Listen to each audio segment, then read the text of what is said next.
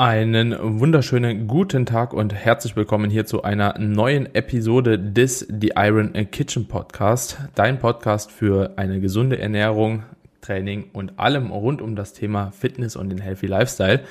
In der heutigen Episode sprechen wir über ein Thema, das besonders wahrscheinlich jetzt in dem Neujahrsszenario ähm, von hoher Relevanz für viele ist. Aber ähm, wir haben heute eine kleine gesonderte Situation. Carmine ist heute im Ausland unterwegs. Dementsprechend ja, haben wir hier erstmal den Termin ein bisschen äh, shiften müssen und natürlich irgendwo auch das Setup ist ein bisschen verändert. Also wenn sich tontechnisch heute ein bisschen was äh, unterscheidet, ja, bevor hier der eine oder andere uns direkt wieder auf Instagram eine Nachricht schreibt, passt mal auf euer Ton auf.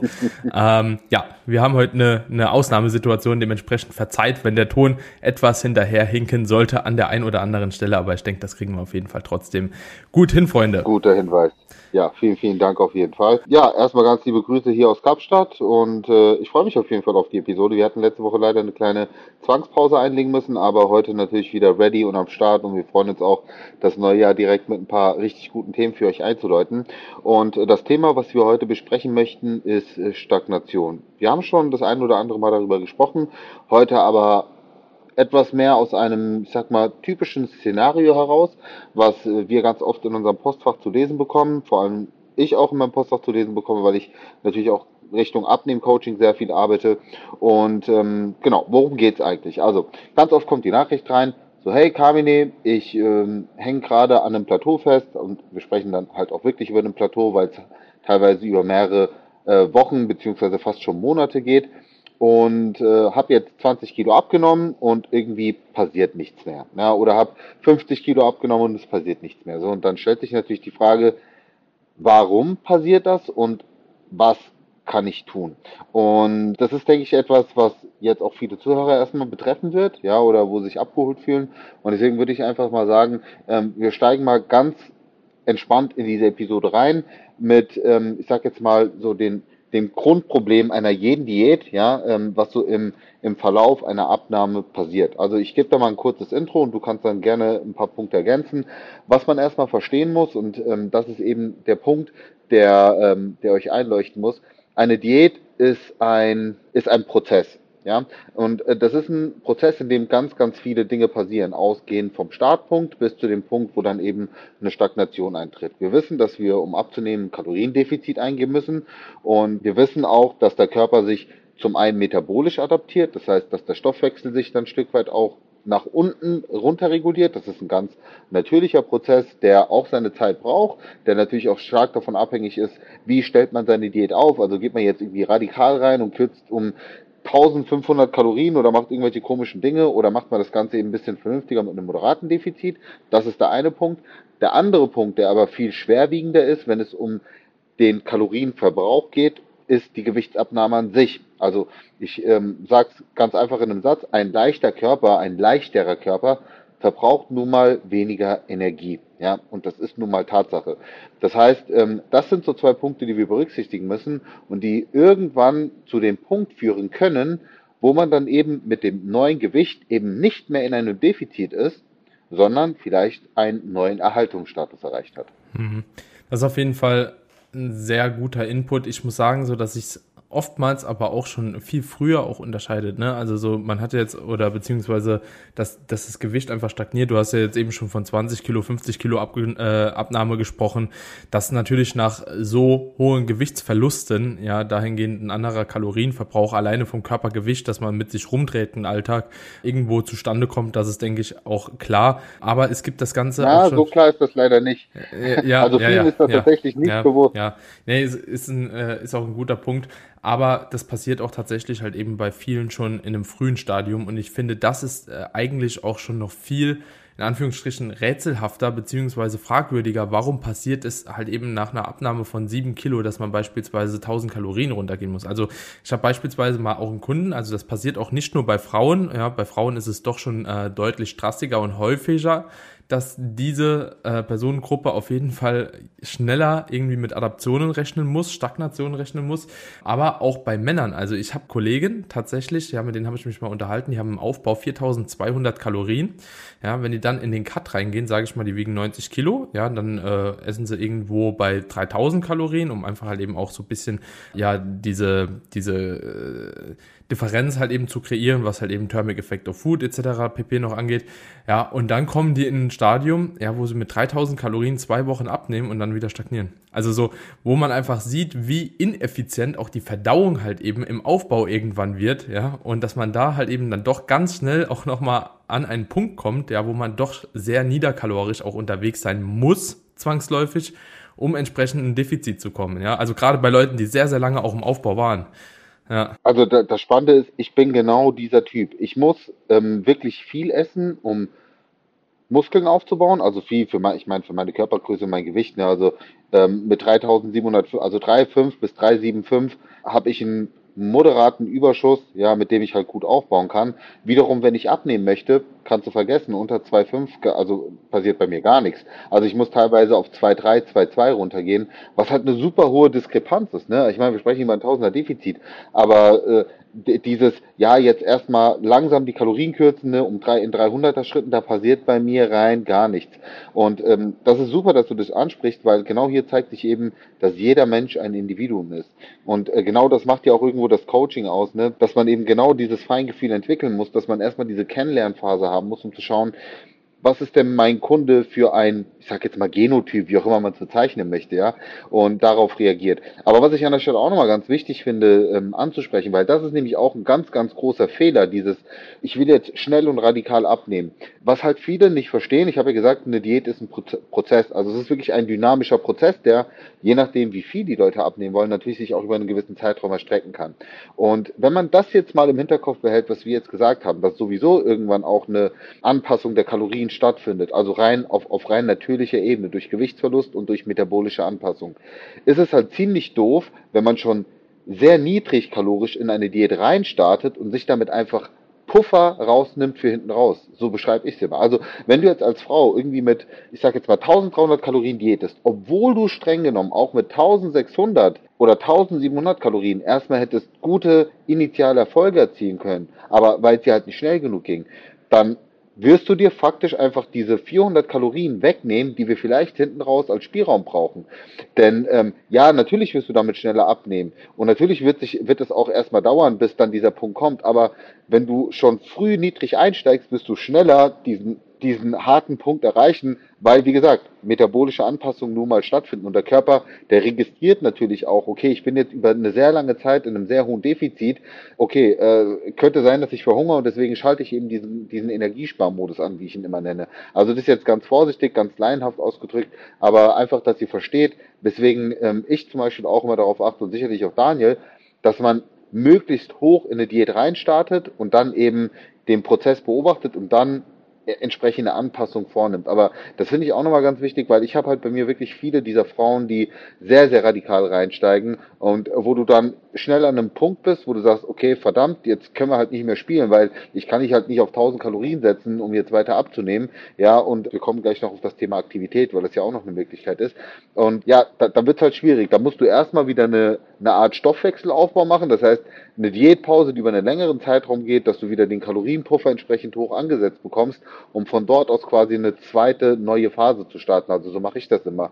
Nur ist das natürlich doof, weil das ist verlorene Zeit, in der du dich wieder nicht in einem Defizit befinden kannst, sondern auf Erhalt oder vielleicht sogar erstmal kurzzeitig drüber gehen musst, was halt vermeidbar gewesen wäre unter Umständen.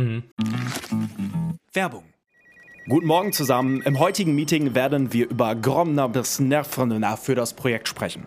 Du bist neu im Team und verstehst nur Bahnhof? Ganz entscheidend bei der Umsetzung ist Gromner. Habt ihr es verstanden? Ah ja, das ist wirklich, wirklich verständlich. Zurmnarbarlav Venewaf. Auf der Arbeit klingt alles nur nach Kauderwelsch? Die LinkedIn-Community hilft dir dabei, dich in der Berufswelt zurechtzufinden und neue Themen im Handumdrehen zu verstehen. Und? Noch irgendwelche Fragen? Arbeitsthemen verstehen. Wissen wie mit LinkedIn. Werbung Ende.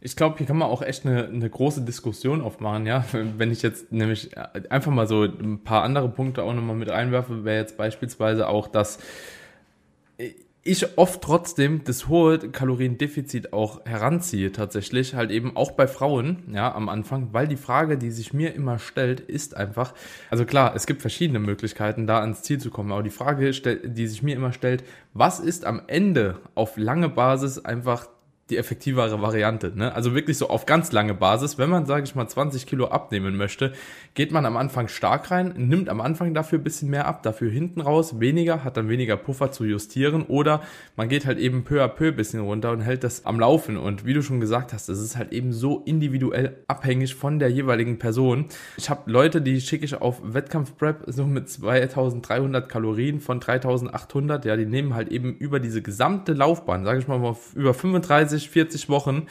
genau auch das ab, was sie auch sollen. Und das ist halt eben so das Spannende. Am Anfang ist die Abnahme natürlich deutlich höher, ja, aber äh, die wird natürlich deutlich geringer auch über diese Zeit. Also wenn man am Anfang von einer Kiloabnahme spricht, dann irgendwann ist es 0,8, dann irgendwann ist es 0,6 so. Und ich hoffe immer, ja, das ist wirklich eine Hoffnung, die ich bei jedem Athleten immer habe, dass ich mit der Kalorienanzahl, die ich am Anfang festlege, eine Diät auf eine ganz lange Zeit durchführen kann, ohne eine Anpassung zu machen, weil ich ja natürlich auch einfach diese geringere Abnahme haben möchte, ja, im Laufe der Zeit, so, ne? Also, ich, und auch. Jetzt kommt aber, also jetzt, jetzt kommt aber ein spannender Punkt rein, Daniel. Und da, da, wir sprechen ja über jedes individuell. Jetzt kommen wir aber über den, jetzt sprechen wir über den größten Unterschied. Und ich glaube, genau das ist der Punkt, den du vielleicht auch bestätigen kannst. Mann und Frau. Weil das, was du gerade schilderst, ist 100% Männer-Szenario, was ich so bestätigen kann. Gelle? Ja. So, und ich sag dir eines, bei Frauen ist das Game komplett anders. Und das ist ein, das ist auch biologisch so, weil Frauen nun mal sehr, ähm, also Frauen sind nun mal faktisch wichtiger für das Überleben, ne? Und deswegen ist bei Frauen wirklich dieser Mechanismus, dass es zu einem Cut-Off kommt, einfach schneller da oder risikobehafteter. Und genau deswegen bin ich bei Frauen, also da hätte ich vielleicht auch differenzieren müssen, bei Frauen einfach vorsichtiger, was das angeht. Bei Männern bin ich bei dir. Das ist ziemlich stumpf. Das ist bei mir genauso. Also wenn ich mich wirklich auf diese 2, 3, 2, 4 oder wie auch immer gesetzt habe, dann kann ich das Ding auch durchfahren bis zum bitteren Ende, ja. Klar, wenn ich dann jetzt in die richtig harten Zonen rein möchte, ja, keine Ahnung, äh, weit unter dem, sag ich mal, äh, so Sommerbody oder wie auch immer man es bezeichnen mag, da muss ich auch an, an die 2000 oder an die 1800er Grenze mal rumkratzen, ja, was im Verhältnis auch immer noch wahrscheinlich mehr ist, als viele in, in, in diesem Bereich äh, tun, tun könnten. Aber bei Frauen, No way. Wenn du Frauen zu niedrig ansetzt, die erreichen diesen Punkt und da kannst du tun und machen, was du willst. Also das ist zumindest so meine Erfahrung. Sicherlich gibt es auch Ausnahmen, aber bei einem Großteil der Frauen, ja, aber bei einem Großteil der Frauen ist es wirklich so, da, da musst du Anpassungen vornehmen. Und das ist übrigens jetzt auch ein, ein guter Punkt oder eine gute Überleitung.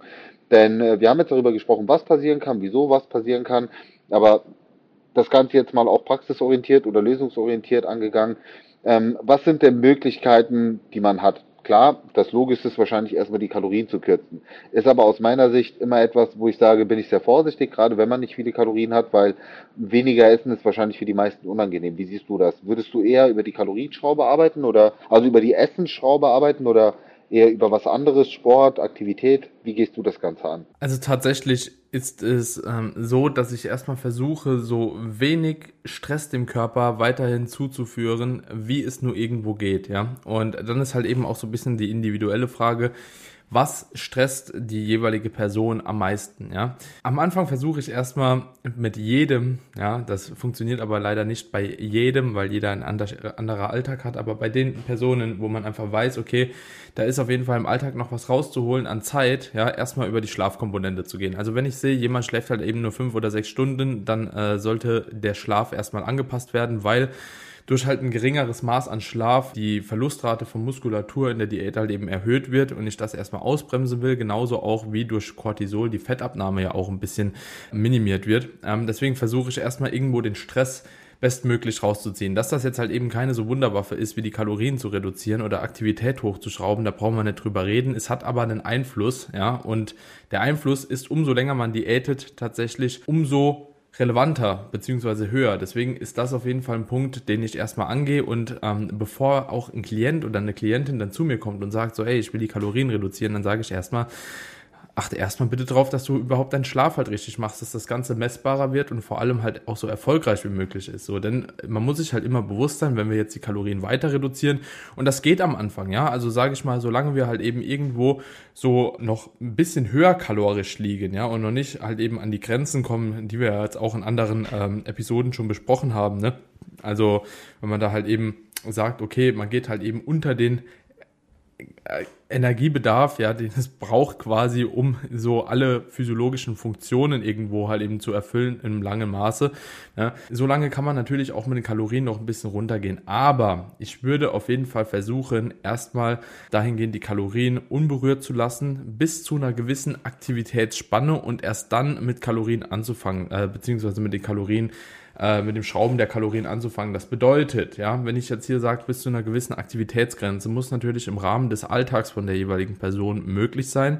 Sprich, was ich immer ganz gerne mache, ist, dass man überhaupt in die Diät reingeht, erstmal mit einer geringeren Schrittanzahl. Ja, also ich versuche mich im Aufbau beziehungsweise auf Erhalt immer so bei acht bis zehn. Was ist denn so, ja, okay, perfekt, ja, gibst du auch mal Zahlen. Ja, ja, ja, Das würde mich jetzt auch mal interessieren. Du so ein bisschen Kontext mitgeben, dass die Leute jetzt äh, beispielsweise die 15.000 Schritte schon im Aufbau machen, jetzt sich nicht angesprochen fühlen, aber ich versuche grundsätzlich halt eben erstmal auch im Aufbau damit zu lernen, umzugehen, dass ich äh, etwas weniger Aktivität habe. Also von weniger sprechen wir immer noch mehr als die Normalbevölkerung hat, ja, von 8.000 bis 10.000 Schritten, so einfach um ja, gewisse Gesundheitsprozesse zu fördern. Ja, aber ich mache im Aufbau halt eben extra nicht zu viele Schritte, dass ich halt eben diesen, äh, diese Stellschraube noch habe in der Diät. Ja, und das kann man sich dann natürlich sehr gut zu Nutzen machen. Das bedeutet, erstmal versuche ich dann die Aktivität so bis circa 12.000 Schritte, 13.000 hoch zu justieren und dann fange ich erst an, ja, die Kalorien tatsächlich anzupassen. Und es gibt Leute, ja, die haben jetzt einen Bürojob, die haben vielleicht in ihrem normalen Alltag drei bis 4.000 Schritte, die machen vielleicht im Studio noch vier, fünf, aber für die kann es zeitlich halt eben schon schwer werden, alleine 15.000 Schritte einzubauen, außer auf Gramm vor der Arbeit spazieren zu gehen, in der Pause, nach der Arbeit und nach dem Gym nochmal und oder vorm Gym. Pad. Genau, oder Walking Pad. Aber halt nicht jeder arbeitet zu Hause, nicht jeder kann Walking Pad haben. Und da muss man halt eben dann sagen, okay, die müssen halt eben dann in den sauren Apfel beißen in der Situation und die müssen zwangsläufig über äh, die Stellschraube Kalorien leider gehen. Ja. Wohingegen andere das halt wirklich stark ausreizen können. Was man aber auch sagen muss in dem Zuge, Schritte und Aktivität ausreizen, gerade bei Schritten, funktioniert nur semi-gut. Also das funktioniert von, sage ich mal, 6 auf 8000 hat das metabolisch einen sehr großen Einfluss, von 8 auf 10 hat es nochmal einen großen Einfluss. Aber umso mehr Schritte man macht, umso effizienter werden die Schritte, ohne dass man es tatsächlich merkt. Ja, also es kann sein, dass wenn ihr von 15 auf 20 erhöht, dieser Kalorienverbrauch nicht mehr so stark ist, ja, wie die Erhöhung alleine ja. von 8 auf 10. Und das ist halt sehr, sehr spannend, so dass man da auch einfach das sich das bewusst Sehr macht. gut, dass du das ansprichst. Ja, das ist sehr gut, dass du das ansprichst, weil das ist nämlich genau etwas, ähm, was ich auch immer anspreche, zumal das ab einem bestimmten Punkt dann auch Stress wird für den Körper. Ne? Also Schritte sind sicherlich die niedrigschwelligste Form von Aktivität, also die wenigst, äh, am wenigsten belastende Form. Aber genau aus Sicht äh, des Kalorienverbrauchs, man sagt ja so ungefähr, man verbraucht pro, pro 1000 Schritte 30 bis 40 Kalorien. Ja, äh, also kannst du mit 300 bis 400 Kalorien rechnen bei den 10.000 Schritten. Das heißt jetzt aber nicht, dass wenn du 20.000 machst, du automatisch 600 bis 800 verbrauchst, sondern es kann sein, dass du dann insgesamt nur 500 bis 600 verbrauchst. Ich meine, das ist auch ja, ja, ich meine, ja klar, weil der Mensch halt physiologisch und ökologisch arbeitet, ist so logisch. Äh, ich meine, wir, wir, du musst überlegen, wir Menschen, wir sind ja zum Laufen, wir sind ja auch zum Laufen gemacht. Das ist ja, liegt ja in unserer Natur, also kann sich der Körper da sicherlich anpassen.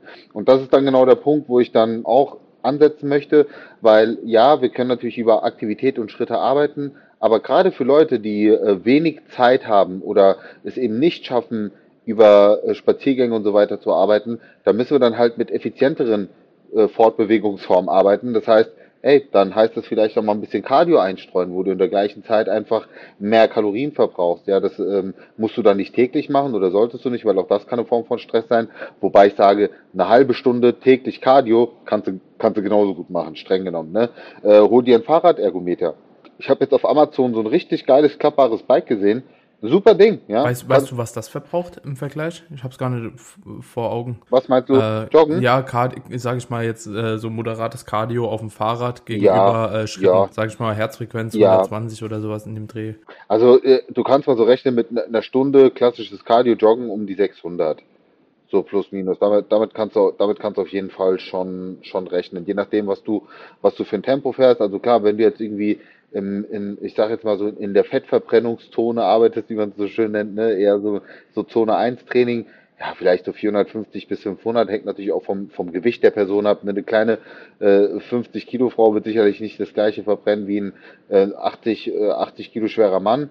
Aber so ungefähr roundabout rechne ich immer mit 500 bis 600 Kalorien pro Stunde bei einer vernünftigen Intensität, ganz, ganz wichtig. Natürlich wirst du beim Fahrrad weniger verbrauchen, weil du weniger Muskelmasse aktivierst. Beim Joggen ist ja der ganze Körper im Einsatz. Ein Crosstrainer oder ähm, was ich halt brutal finde, Stairmaster ist natürlich ein absoluter Killer. Ja, nur da musst du halt vorsichtig sein, weil das geht halt gut an die regenerativen Kapazitäten. Aber das ist auch etwas, was ich dann empfehle, ne? wenn du, wenn du zum Beispiel sowieso schon ins Training gehst, beim Krafttraining, dass ich dann frage, okay, wie viel Cardio machst du oder wie wärmst du dich vorher auf? Wie machst du Cardio danach? Und wenn die Person sagt, ja, ich gehe zehn Minuten vorher ein bisschen, bisschen mich warm machen und danach nach Hause, sage ich, okay, dann verlängerst du das jetzt mal vorher auf 20 Minuten, einfach nur laufen, Steps sammeln und nach dem Training hängst du nochmal 20 bis 30 Minuten lockeres Cardio dran, dreimal die Woche, wenn du gehst. Ja, um jetzt nicht extra das noch an trainingsfreien Tagen mit dran zu hängen. Aber ich versuche, also ich bin tatsächlich jemand, der zuerst guckt, welche Möglichkeiten gibt es über Aktivität und Sport, den Verbrauch zu erhöhen. Und wenn wir da das ausgereizt haben, dann gucke ich eben, wie wir das über die Ernährung machen. Oder ich mache eine Mischung aus beiden, dass ich sage, ein bisschen weniger Essen und ein bisschen mehr Aktivität und Sport. So, das ist, ähm, das ist so, dieser Mittelweg ist für mich eigentlich der, der am besten funktioniert und den ich auch sehr gut steuerbar finde und wo man den Leuten jetzt nicht zu viel aufbürdet, sowohl aus Sicht des Sports als auch aus Sicht der Ernährung ähm, einfach zu restriktiv dann wird. Es ist, äh, es ist.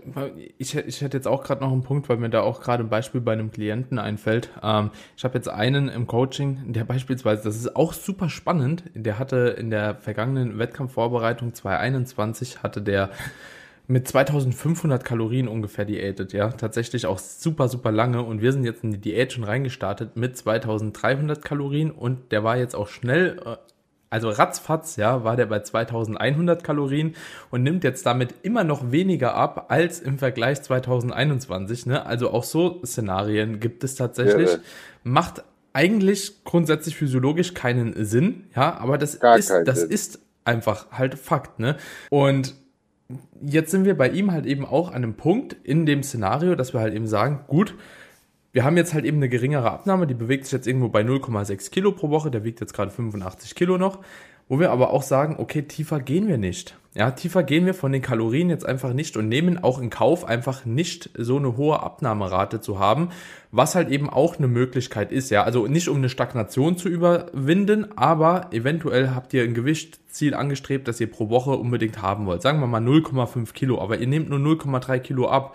Ja, dann wäre es eventuell vielleicht auch eine Möglichkeit, dass man halt eben einfach sagt, okay, ich mache die Diät halt ein bisschen länger, um einfach auch metabolisch nicht ganz abzukacken. Und das muss man halt eben auch so sagen, naja, wie es ist. Absolut. Das ist der Punkt, den du am Anfang auch gesagt hast. Ne?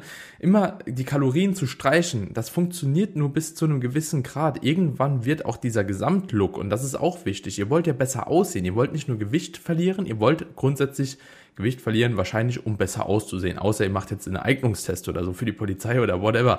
Aber grundsätzlich ist es ja immer damit verknüpft, man nimmt Gewicht ab, weil man besser aussehen möchte. Und ich kann euch aus Erfahrung mitgeben, umso weniger ihr esst, ja, wenn es irgendwo vermeidbar ist, ja, umso schlechter seht ihr aus am Ende des Tages. Man, man sieht das, es sieht ausgezerrter aus, die Muskulatur wird einfach äh, weniger prall und so weiter und so fort. Also da werdet ihr auf jeden Fall einen Unterschied sehen. Und die Frage ist, ob dieser Unterschied halt tatsächlich notwendig ist, wenn es irgendwo anders auch noch geht, ja. Auch wenn das Ganze unbefriedigend ist, aber da muss man manchmal auch, wie gesagt, in den sauren Apfel beißen. Und ja, und einen letzten Punkt habe ich vielleicht noch, das ist, äh, glaube ich, nochmal ein ganz guter Input, auch so, weil äh, wir anfangs darüber gesprochen haben, vernünftig zu diäten, nicht zu radikal zu diäten, ne, mit den Kalorien zu weit runterzugehen. Wir gehen ja immer davon aus, dass die Leute auch schon wissen, wie man ähm, sich ernährungstechnisch aufstellen sollte, um einfach möglichst viel Fett zu verlieren, ne, um effizient Gewicht zu verlieren. Das Problem ist aber, nicht jeder weiß es. Und jetzt stell dir vor, du machst halt äh, zwei Fehler, nämlich nicht nur Radikaldiäten, sondern auch zu wenig Protein zum Beispiel konsumieren und dementsprechend auch viel Muskelverlust erleiden, natürlich wird auch das dich metabolisch ins Abseits schießen. Also wenn du ich sage jetzt mal, ich spreche jetzt wirklich mal den Extremfall an, 20, 30, 40 Kilo verlierst und davon aber eben auch ein gewisser oder ein großer Anteil Muskulatur dabei ist, naja, dann wird das deinen Stoffwechsel nicht gut tun. Denn ähm, was man dazu einfach verstehen muss, Muskelmasse ist stoffwechselaktive Masse. Fettmasse ist, ich will nicht sagen tote Masse, die hat sicherlich auch einen gewissen ähm, energetischen Aufwand, aber bei weitem nicht vergleichbar mit Muskulatur. Und das macht jetzt in, in der Summe, sag ich mal, wenn, wenn wir jetzt über, über wenig, über ein, zwei Kilo Muskeln sprechen, das, das, das wirst du nicht merken. Wenn wir jetzt aber wirklich drüber sprechen, dass du halt komplett dumm diätest und wirklich viel Muskelmasse einbüßt, dann wird das auf lange Sicht auf jeden Fall einen großen Unterschied machen. Fakt. Und das eben nicht nur bei der Abnahme, und das ist etwas, was ihr auch verstehen müsst. Ihr werdet nicht nur wahrscheinlich schneller stagnieren, ähm, weil die eben einfach euren Kalorienverbrauch zusätzlich reduziert, sondern ihr werdet auch im Nachgang extreme Probleme haben, euer Gewicht mit einem vernünftigen Kalorienbedarf zu halten. Ja, also so, deswegen auch hier nochmal ganz wichtiger Input. Hört euch dazu vorige Episoden an, wie man ähm, seine Makros verteilen sollte, wenn man ähm, ja einfach auch gut, gesund und effektiv abnehmen möchte. Denn ja, Protein ist da nun mal der Makronährstoff, der an allererster Stelle steht von der Priorität. Ähm, aber wie gesagt, das wär, wird jetzt einfach nochmal ein neues Fass aufmachen. Ich hoffe, dass euch diese Episode soweit einen guten Input gegeben hat, was das Thema Stagnation angeht, dass ihr, dass ihr auch diese Prozesse versteht, dass ihr Stagnation auch als normalen Teil des Prozesses seht, denn jeder kommt an den Punkt, wo er irgendwann mal stagniert. Das ist völlig normal. Wichtig ist nur, wenn man an diesem Punkt angekommen ist, dass man dann weiß, was ist jetzt zu tun und dass man ja auch keine falschen Rückschlüsse zieht, denn äh, Stagnation ist nicht nach zwei Wochen, ja, sondern Stagnation ist, wenn ihr wirklich viele Wochen am Punkt hängt oder teilweise über Monate an einem Punkt hängt. Wobei Monate, ich frage mich immer, wie Leute monatelang stagnieren können und motiviert bleiben, überhaupt zu diäten. Da schreibe ich immer, ey, Respekt, weil ich könnte es nicht. Halt, aber ähm, wichtig. Wenn du über Monate stagnierst, was würdest du tun? Sagen wir mal, du bist von den Kalorien schon sehr, sehr niedrig.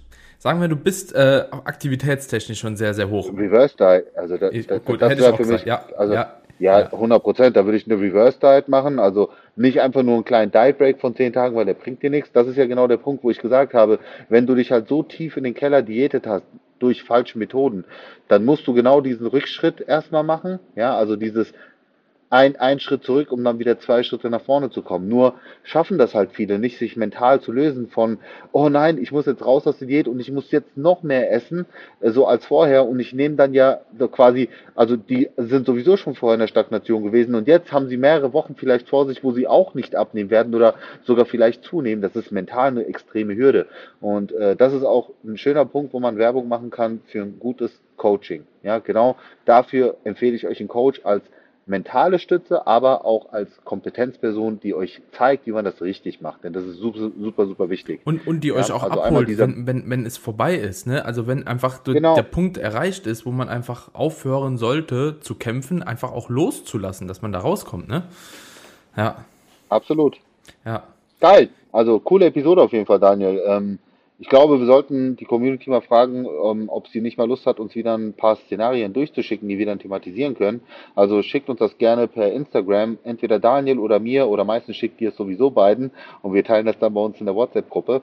Also äh, ja, schickt uns gerne mal was durch, wenn ihr euch irgendwie äh, an einem Punkt fühlt, wo ja, wo ihr vielleicht festhängt, jetzt nicht unbedingt Stagnation, sondern einfach eine andere Fragestellung, die aber so im Diätkontext ganz gut passt oder auch im Muskelaufbaukontext, so weiß jetzt gerade so äh, in, in der Januarphase wahrscheinlich den meist darum geht, erstmal ähm, ja, gut abzunehmen, dann schreibt uns, ja, weil wir machen den Podcast für euch. Wir freuen uns immer wieder auf neuen Input, was wir dann wieder verarbeiten können. Wir möchten das Ganze ja so praxisnah wie möglich halten. Das ist ja der Vorteil, den ihr habt. Ihr habt zwei Coaches vor euch sitzen, die ähm, viel Erfahrung auch mitbringen und dementsprechend möchten wir euch natürlich immer lösungsorientierte Episoden bringen und nicht einfach nur immer über die Theorie quatschen. Ja. Sehr, sehr cool, Leute. Also, ihr wisst Bescheid, ja. Und ansonsten, ich habe für nächste Woche auch noch ein cooles Thema, was mir gerade eingefallen ist. Aber dazu ja, mehr stark. in der nächsten wir Woche. Wir teasern nichts an. Wir teasern nichts an. Nehmen wir teasern nichts an.